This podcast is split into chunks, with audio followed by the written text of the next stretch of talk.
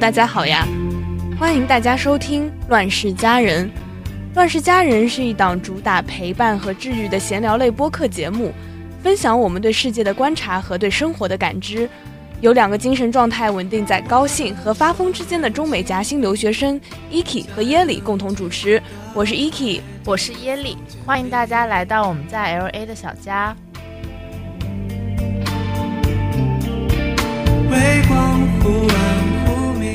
Hello，大家好呀！这期播客我们想和大家聊聊过年，因为没几天就要过年了。是的，今年对我们两个人来说是很特别的，因为这将是我们第一次不回家过年。主要还是因为穷吧，机票太贵了，买不起。对，我其实对于第一次不回家过年，并没有强烈的伤感或者思乡，反而是很坦然的就接受了。嗯，因为我好像很早的时候就意识到自己必然会跟故乡分别。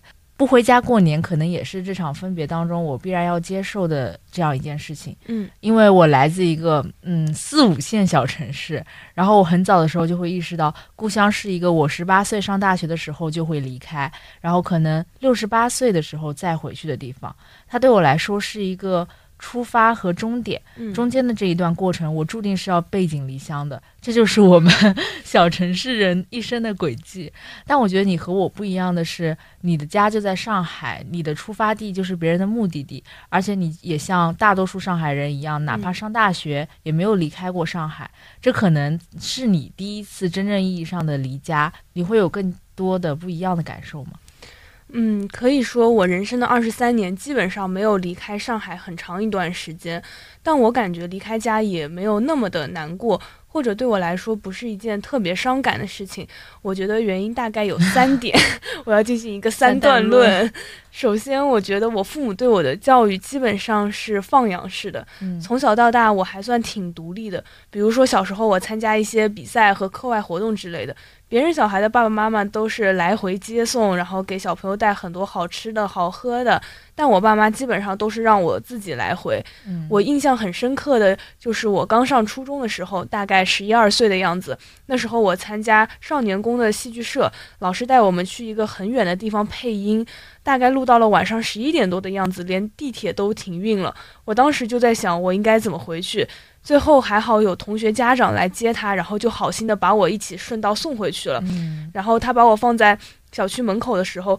我当时觉得我小区到了晚上特别的阴森，因为有很多的灌木丛和树林，我很害怕。没有路灯吗？有路灯，但是很昏暗，我就很害怕突然有一个人冲出来吓我一下，所以我就一路狂奔。当我回到家打开门气喘吁吁的时候，发现我爸妈早已睡了，睡得很香甜。他们心真的好大，他们是不是以为那个老师是负责接送你们？也也没有，他们就是觉得我自有办法 回来。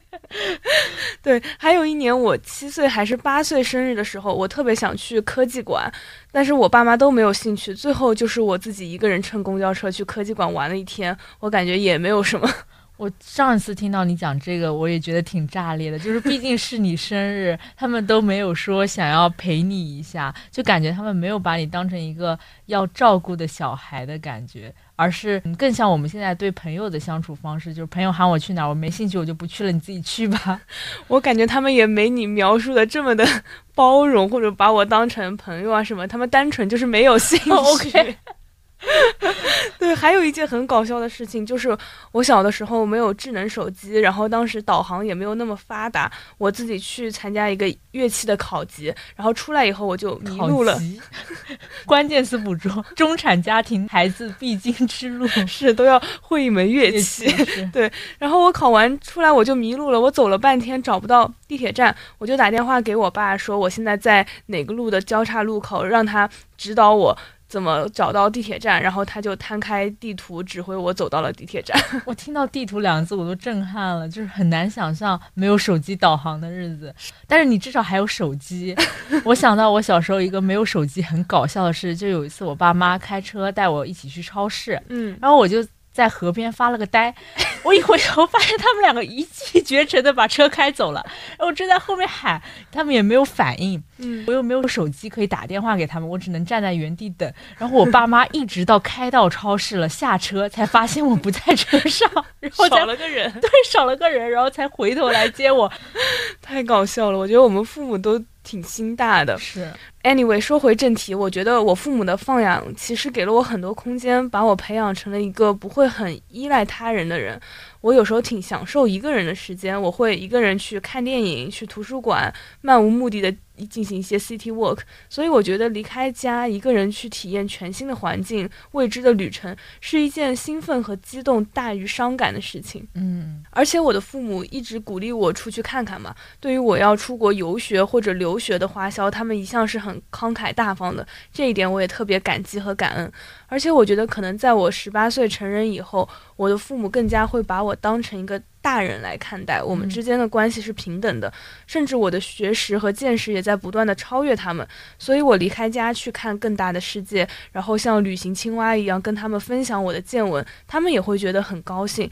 之前我去秘鲁玩的时候，我妈把所有我发给她的照片都拼贴在一起 发了朋友圈，替我记录旅行的细节，还说我是她延伸的眼睛。那一刻我就觉得很感动。是的，莎莎阿姨就像我们秘鲁之行的一个新闻记者一样，实时播报，对，事无巨细的，比我们自己写写的还详细。是，但我觉得抛开你的成长经历对你这种独立性格的塑造，人在某些特定的时刻，比如说像过年，还是想要回。回到家中嘛，就是你在大多数时候你可以独立的生活，生活的很好，嗯，但是不排除你在过年的时候，你还是会有一些想回到你的故乡，嗯，我觉得有一个客观原因是上海的年味并没有那么重，对我来说，过年一个很重要的环节是放烟花，嗯，但是在禁放烟花以后，我感觉过年就失去了很多乐趣，在还能够放烟花的时候。我最开心的事情就是我爸带我去小区门口路边的摊位买各种各样的烟花，我感觉那是我爸和我互动比较多的一个固定项目。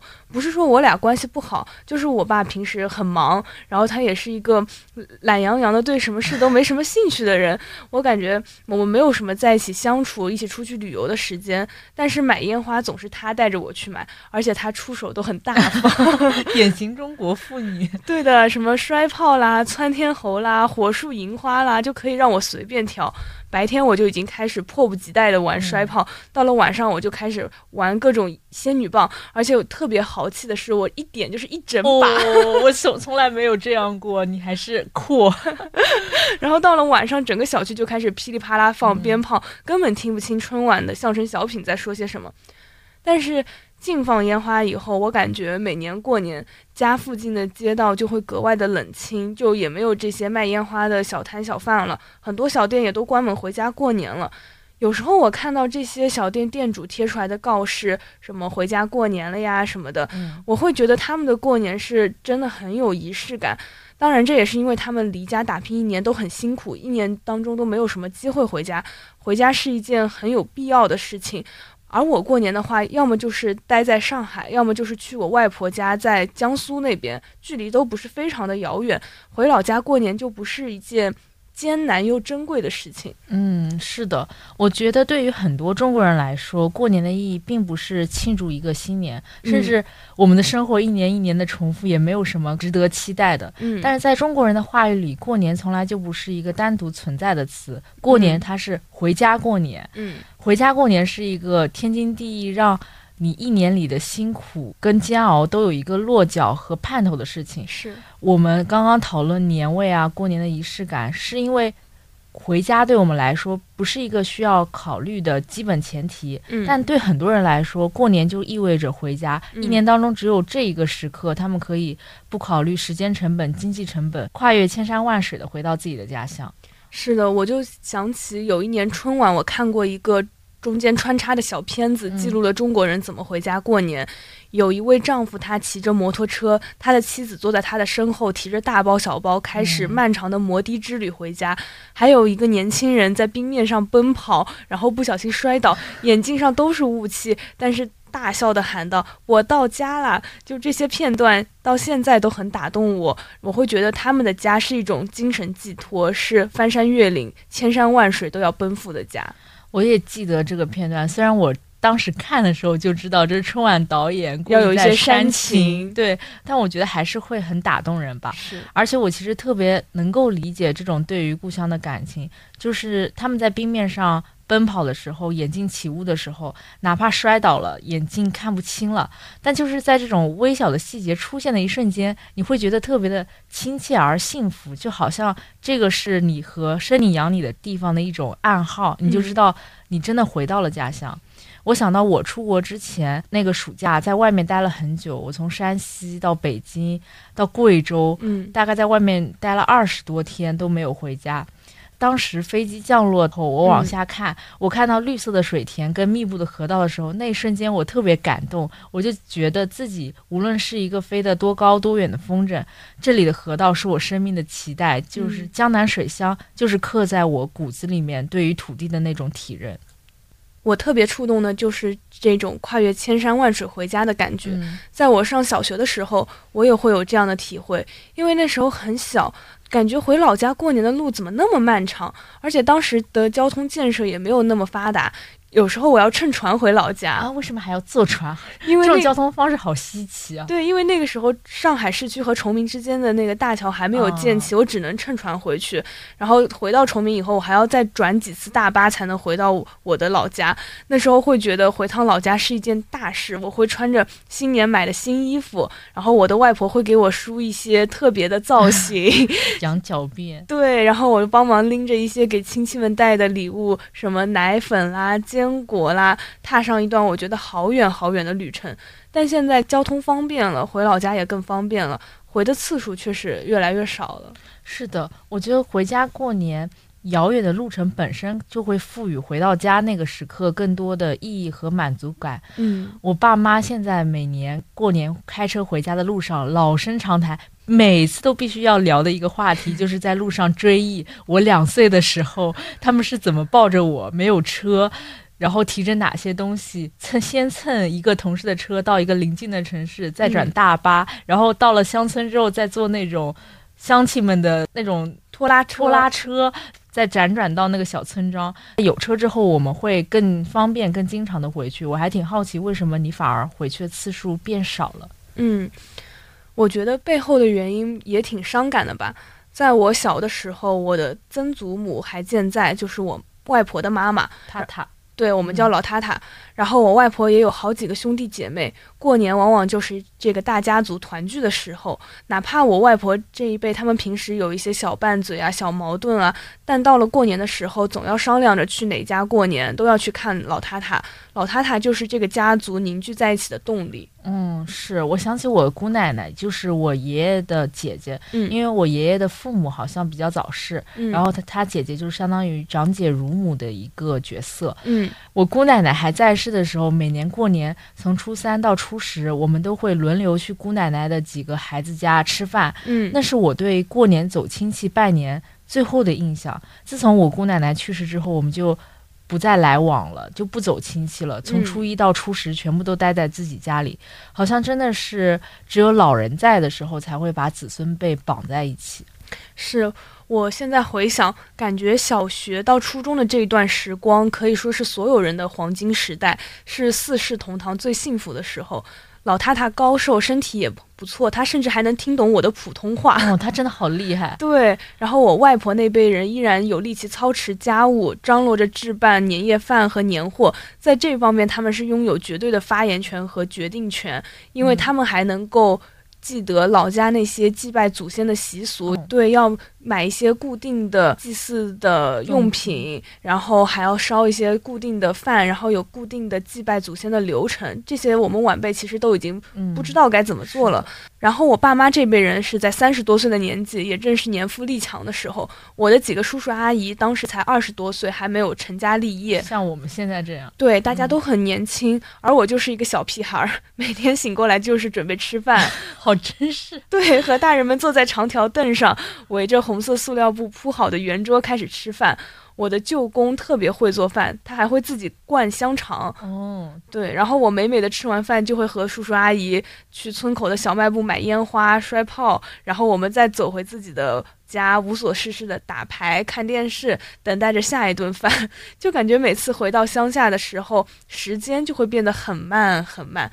现在我长大了，老太太已经仙逝，我外婆这一辈人也老了，我们也不能再麻烦他们来张罗年夜饭。爸妈这一辈人都成家立业，有了自己的家庭，一年到头往往也很难聚齐。我也长大了嘛，面对长辈们反而会有些生疏，不像小时候那样就屁颠屁颠跟着别人到处跑了。我现在是一个半大不大的人，还不用面对催婚、找工作的经典拷问，对，也快了。对，但另一方面，我也不再是那个过年会被分得大鸡腿的小孩了。就在这个有一些尴尬的年纪。加上和亲戚们的来往变少，见面反而会不知道说些什么。嗯，我觉得我外婆这辈人现在是维系着我们后辈聚会的重要原因。我很喜欢听我的外婆和她的姐妹们聚在一起谈论村里的最新八卦。村里的八卦通常都很劲爆，然后他们往往都能掌握一手资讯，然后他们的语言都会从崇明话变到海门话，再变到苏北话，切换的非常自然，也会让我有一种不再悬浮的感觉。仿佛回到了小时候，我就听静静的听他们讲话的这种感觉。你说这个，我突然有一种恍然大悟的感觉。就是最近两三年，我会在心里面偷偷抱怨说，我们家年味变得特别淡，甚至淡到让我有些伤心。嗯，就是大年三十的晚上，我们甚至吃的可能还不如平常某一天的午饭好。嗯，我觉得这毕竟是年夜饭，对吧？我就会有一种心理落差感。但我。刚刚听你说了这段话，我意识到其实可能并不是年味变淡了，而是我的奶奶老了，她没有力气去操劳这一切。然后我的爸爸也不是三四十岁最年轻力盛的时候，他也有自己的全职工作，每天做饭也会觉得特别累。大家都不想那么操劳，所以年夜饭就会吃的很简单、很平淡。嗯，我自己来国外之后。我就会更加理解，就是做饭是一件很累的、事很累、很累的事情。尤尤其是如果我今天从备菜到做饭都没有人帮忙的话，就真的是非常工程量浩大。我前几天跟你商量年夜饭的时候，我们一致得出的结论就是不要在家做饭了，随便吃点，对，随便吃一点。所以我就想到我奶奶，她真的是一个人给我们一大家子。五六七八个人做了一辈子的饭，一日三餐一顿都不糊弄我们，就真的太伟大了。是，所以我觉得可能并不是年味变淡了，因为年味它从来都不是凭空出现的。年味是我还有精神头的奶奶，我年轻力壮的父母，他们可能提前一个月开始采买年货，填满冰箱，然后在。年夜饭当天，对，在除夕当晚，从下午两点开始洗菜备菜，在我们小孩都吃完饭，高高兴兴的去放炮仗、去看电视的时候，他们在厨房里面洗碗、收拾屋子。嗯，我觉得年味其实是年幼的我们没有看见，是他们这样创造出来的。是的，在一桌丰盛的年夜饭背后，是很多爱我们的人的付出。所以在好几年前，我妈这一辈就提出年夜饭不要在家做了，到外面吃。可是外面的年夜饭呢，又都是提前做好又加热的，又不好吃。所以后面的方案就是在家吃的简单点，多买一点冷盘，然后自己随便烧几个菜，煮点馄饨什么的。我讲到馄饨，我又突然想起来，很久以前，我外婆还会在馄饨里面塞硬币，谁吃到谁就会有好运嘛。但那也是十年前的事情了吧？就感觉岁月真的很容易消磨人对生活的热情。嗯，我记得你说硬币这个，我们家以前也搞过，但是现在确实就是没有人。做这种小心思了。嗯，我们家现在唯一还保留的一个过年的习俗是，每年除夕夜的晚上，我奶奶会给每个人准备一个用红纸包着的糖果，让我们放在枕头下面。然后大年初一早上醒来，在你说第一句话之前，你就要把那个糖果含在嘴里，就预示着你这一年就是甜甜蜜蜜。嗯。我想起来，我过年的经典活动还有回乡下割青菜和剥玉米。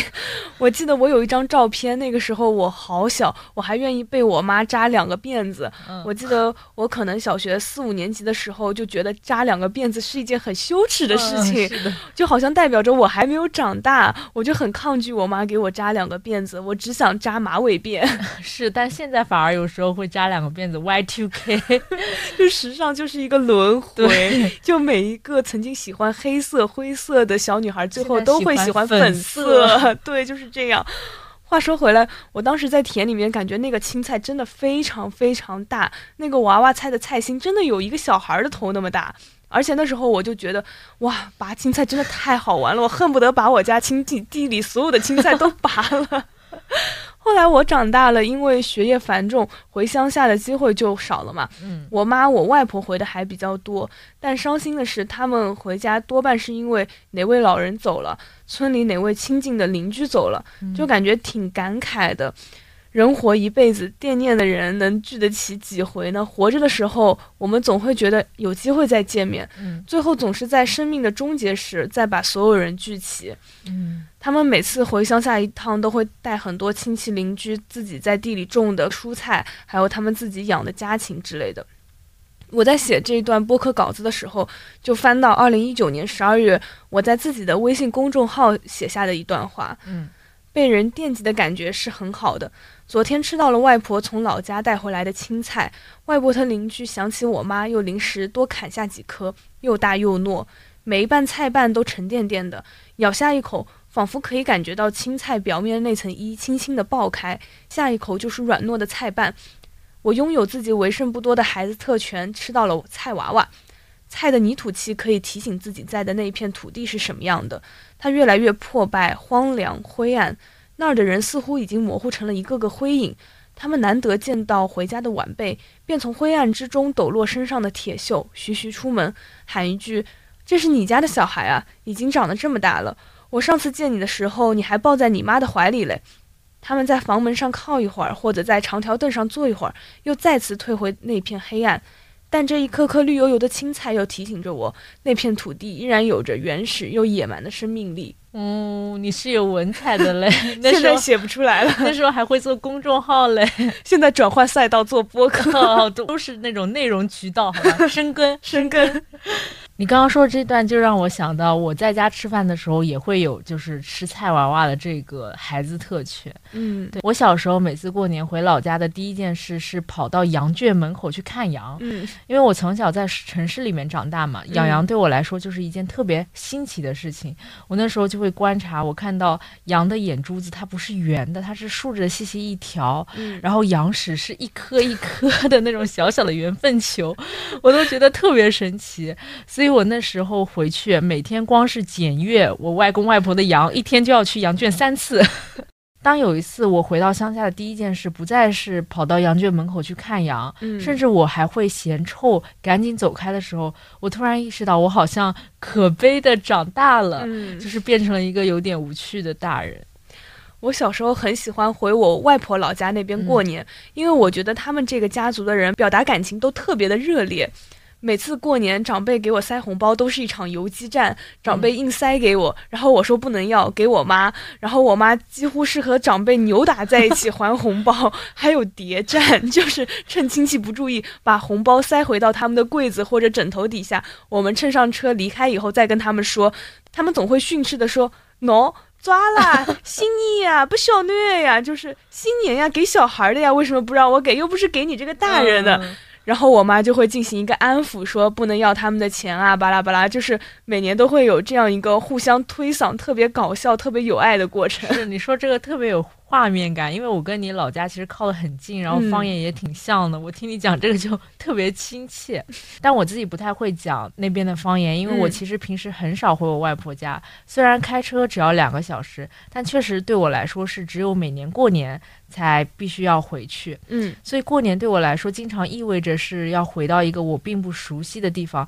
但那个地方我知道又有和我血脉相连的亲人。嗯，我印象很深的是，我有两个表哥，然后我小时候每年过年回去待三天，第一天我通常是怯怯的不敢跟他们说话，因为那时候还比较 内向。内向害羞小女孩。然后第二天我可能只会跟他们说一两句话，嗯而通常还是因为他们爸妈让他们带着我去买鞭炮放鞭炮。我虽然嗯不怎么说话，但我跟在后面就特别高兴。嗯 然后第三天，当我好像对这两个哥哥产生了一点熟悉感跟亲近感，对他们有一点感情的时候，我就要开了。对我就要离开了。所以我记得我后面过年的时候，我会在我的车刚开到我外婆家，下车的时候就在心里暗下决心，我说我这一次一定要在过年回家第一天就跟他们说话，然后就开始跟他们玩，这样我第三天走的时候就能比我上次走的时候和他们更熟一点，说更多的话。对，但是这个事情好像从来没有实现过，现在我也不屑于跟他们熟不熟了。我能想象你是一个小孩儿，然后暗下决心的画面，我觉得特别美好。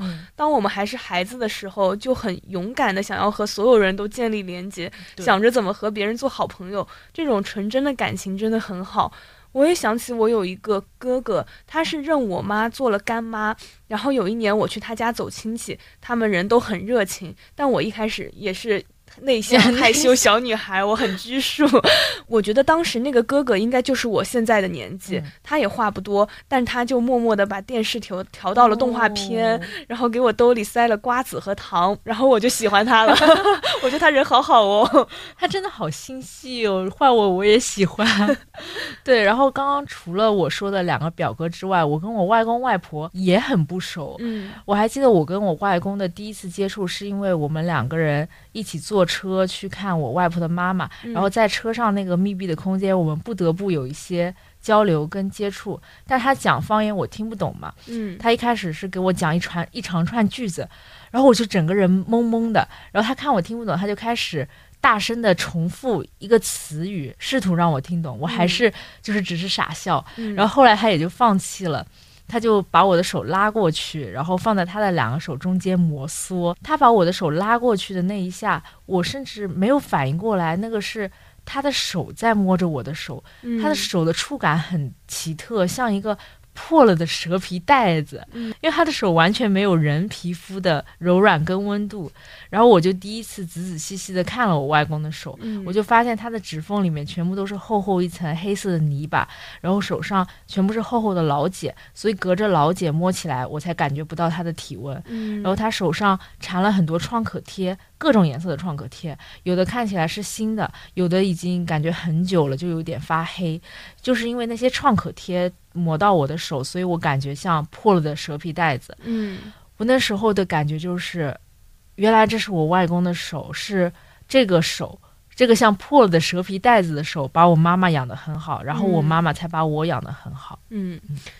说到这儿，真的要泪目了。我感觉老一辈人对小孩的爱真的很简单，也很深沉。我的老太太都九十多岁了，很多事情她都记不清了，但是她记得每年过年还要给我塞压岁钱，因为她觉得我是小孩儿，她是长辈，我来看她，她就一定要塞红包给我。我真的不知道她的钱都是从哪儿来的，因为她已经九十多岁了，就是乡下一个老太太，也没有什么退休金的，真的不知道她这个钱从哪里来。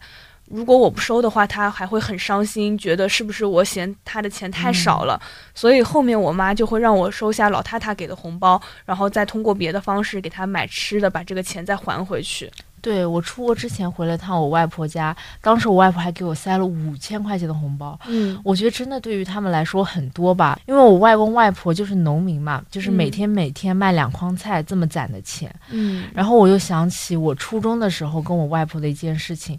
因为语言不通，我跟我外婆其实交流比我跟我外公还要少。嗯，因为我外公每天出去卖菜，跟别人打交道，所以多少还能憋出一点不标准的普通话，或者他能听得懂普通话。嗯，但我跟我外婆的交流，真的可能就是我回去的时候说一声外婆好，走的时候说一个外婆再见，然后他爱爱两声。嗯，对，甚至我之前一直觉得他也没有很把我这个外孙女放在心上，就是我听到他说的更多的可能是。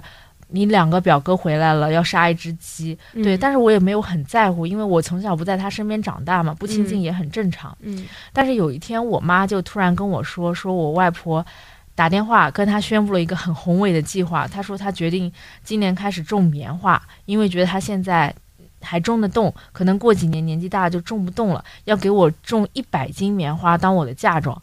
然后我妈就说：“你不要种，你当年给我陪嫁那些被子，到现在还在我们家柜子里没有拿出来，就没现在就更没有人要这个棉花被，太重了。”嗯。然后我外婆就是一个很固执的人，她就说：“我不管你，我反正要种的，我要给我外孙女准备的。”嗯。然后我过年回家的时候，回到我妈妈那个老房间，我就发现，房间柜子上最上面堆着两三个高高的、胀得鼓鼓的蛇皮袋子。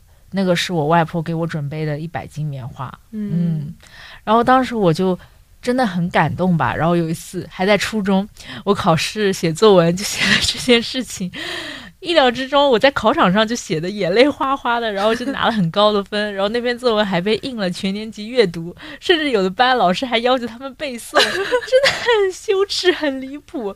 然后毕业好多年后，我还会有初中同学跟我聊天，提起我那篇作文。嗯对，所以初中的时候，我感觉我外婆她考虑的是好远的事情，就是怎么就已经考虑到嫁妆了。嗯，但现在一晃，我觉得自己好像真的到了可以结婚的年龄了。嗯，我知道可能现在确实没有什么人在乎什么被子、什么棉花，但是我很在乎。我不管以后谁娶我，我都要把我这一百斤棉花带走。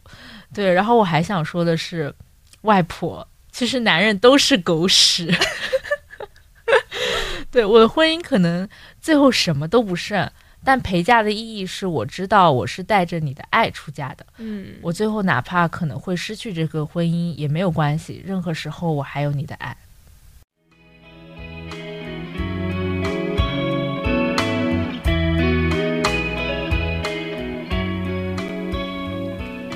刚刚聊了好多我们记忆中的童年和过年，下面我们聊聊今年过年的打算吧。上个月跨年的时候，我就发现我们其实都失去了跨年的仪式感，就是很累，不想出门，然后在家打桌游，度过了那个零点的时刻。我认为洛杉矶太无聊，没有夜生活，以及我们没有车，去哪儿都不方便，占了很大的原因。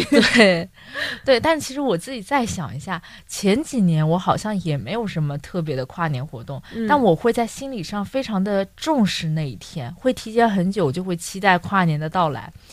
可能是因为那时候我在谈恋爱吧，就是异地恋，刚好跨年它就是元旦假期，所以跨年对我来说就是一个很重要的，我希望能够陪伴在彼此身边的时刻。这一天我是希望能够跟我异地的男朋友见面的。所以，可能仪式感对我来说，并不是因为跨年这一天很重要，而是因为当时的那个人很重要。是我很能懂。我觉得这些节日其实就是一个契机，让我们和最想见面的人待在一起，不需要太多复杂的活动，一起吃一顿饭，找个地方坐下聊天，我就觉得很温暖，很好。嗯，对，所以我跨年时候，我当时发了一个状态文案是“最好的人都在身边 我很荣幸。”，就是有点非主流，但确实是我当下的感受吧。嗯然后我还记得跨年那个时刻，就我说，哎，零点了，然后大家突然就都停下了手里的游戏，拿起手机给家人朋友们发送零点祝福。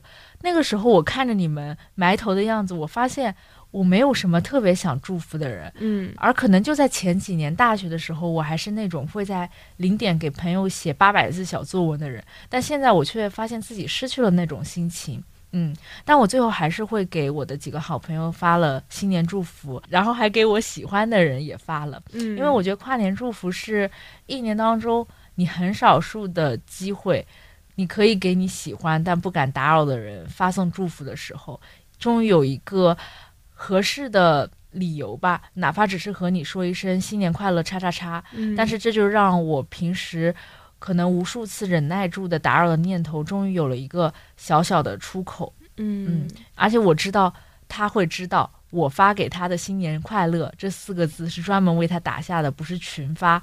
我经常会想起你，然后我会在这种特殊的时刻格外想起你。嗯，我觉得你还是比我有仪式感多了。我觉得我是真的懒了，我不会给别人发小作文。我觉得我专门给你发一个祝福，不是嗯群发的那种，就是我表达我惦念你，我记着你的诚意。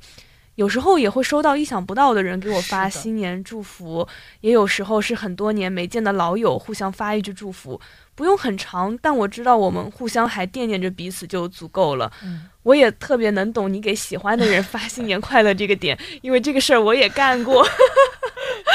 就是我和我男朋友在一起之前，他当时有很长一段时间不在学校，我也很久没有见过他了，但我心里还是一直牵挂着他，所以那一年的新年。零点的准时祝福，我是专门给他发的。我觉得这对于一个金牛座来说，已经是我能够表露心意的最大程度。我当时内心的心理活动就是觉得，Oh my god，我这也太明显了吧！但我看他也没有 get 到，就是土象星座真的太能憋了。这么说我也好担心对方到底有没有 get 到我。Anyway，无所谓了。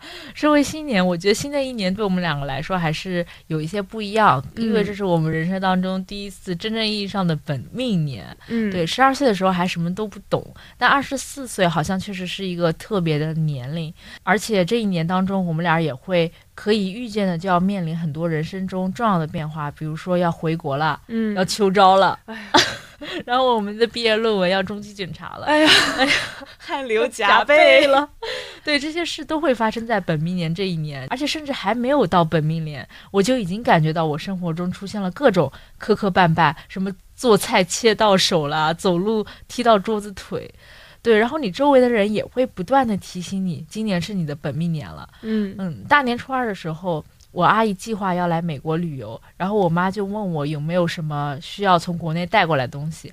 我说没有，我妈就说那我给你准备点红内裤、红红袜子，包括我在出国之前，我还特地去买了一个金戒指，一直戴在手上就是避邪嘛。嗯，就不知道是不是因为年纪大了，反正就这最近这几年确实越发的封建迷信起来，比如会比较喜欢去寺庙，然后我昨天还刚刚算了塔罗牌。就是中西合璧。我知道我对本命年即将发生的这些事的忐忑，更多的可能是源于这些事情本身，它就是充满了不确定跟挑战性的。但是如果放在别的普通的一年，我可能没有那么紧张，我会更加的平静。但本命年好像就给我了一个非常合理的借口。我让我直接表露出对这件事情的担忧，或者说是一种嗯预期管理吧。就因为本命年，我会预想到这些事可能会遭遇很多不顺，很多起伏。嗯。我也一直觉得二十四岁是一个很遥远的年纪，因为我妈在二十四岁就已经结婚并生下了我。天哪！对，所以在我的心理预设当中，好像二十四岁是一个成为真正的大人的年纪。我以前会想象二十四岁的我会多么的成熟，在大人的社会里能够游刃有余。可现实是我感觉二十四岁的我依然对这个世界一无所知，我对于未来依然感到很迷茫，面对即将到来的暑期实习和秋招都感觉很焦虑，甚至是很害怕，真的很害怕，有一种自己又要被拿到秤砣上待价而沽的感觉。我经常会觉得我妈好厉害啊！二十四岁就已经经历了人生中的两大议题——结婚和生子。我真的很想知道她二十四岁时都在想些什么，她会有哪些苦恼呢？同时，我也感觉二十四岁我真的要长大了。我真的要离开象牙塔，去踏入社会，接受更多的毒打和考验了，是一种走出舒适区，要肩负起家庭和社会责任的感觉。嗯，By the way，我也很想买一个金戒指，希望我的男朋友能够听到我的愿望，是的，自觉一点。好，说回我们今年。过年的计划，我想起一个特别好笑的事，就是过年那几天，刚好我们学校附近的体育馆会有一个 K-pop 的拼盘演唱会，嗯，然后呢，就有几个从纽约来的追男团的富姐就在找人排队，就是代排，开价是三十五刀一个小时。当时我跟 Eki 听闻，就是一个立刻接单排排。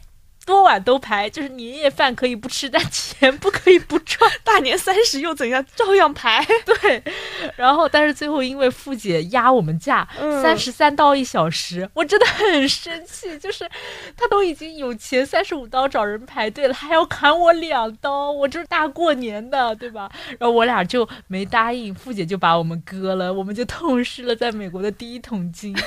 这也算是我们 business negotiation 这门课的实战。本来想用“大过年的”这四个字进行一些情感上的渲染，没想到人家不吃我们这套。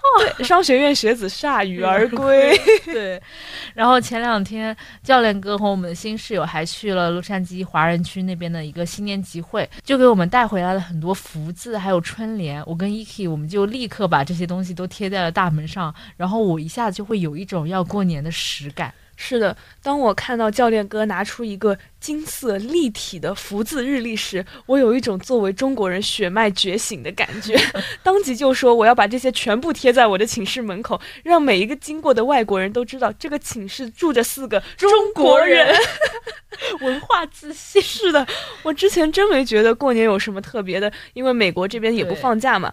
但是当这些春联福字贴到墙上时，还是有一种过年的喜悦和兴奋，感觉唤起了一些自己的仪式感，觉得哎呀，这个春节还是得好好过一下，不能烂在宿舍啥也不干了。嗯，聊到这里，我突然想问你，还像节目刚开始说的那样，你觉得不回家过年也没什么感觉吗？怎么说呢？我感觉我就像站在码头一边，看着对面绿光的 Gatsby，绿光里包含的一切都是美好的、诱人的，但那些只能存在在我的记忆当中，我可能再也无法拥有了。但比较幸运的是，我最亲近的亲人其实住的离我都不远，嗯，我不需要等到过年这个契机再去看他们，我平时想看就是有能力看他们的，所以不会觉得好像失去了一个很宝贵的机会，觉得很遗憾。但是对于那些稍远一点的亲戚来说，确实平日里见面的机会不多，是有遗憾在的。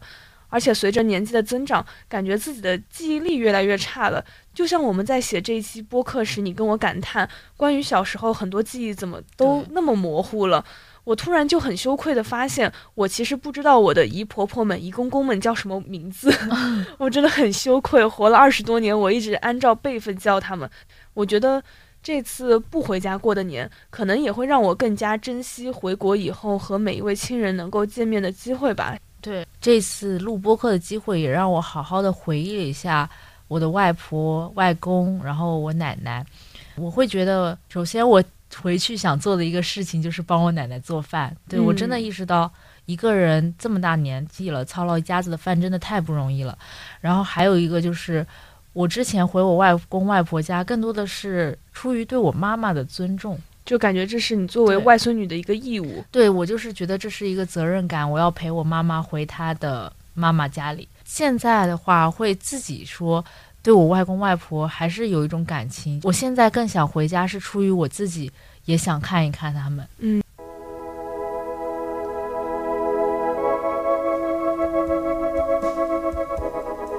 以上就是本期播客的全部内容啦。我们与生活频繁交手，也总是将生活化敌为友。Everything will be fine, and these memories will all shine. 拜拜，拜拜。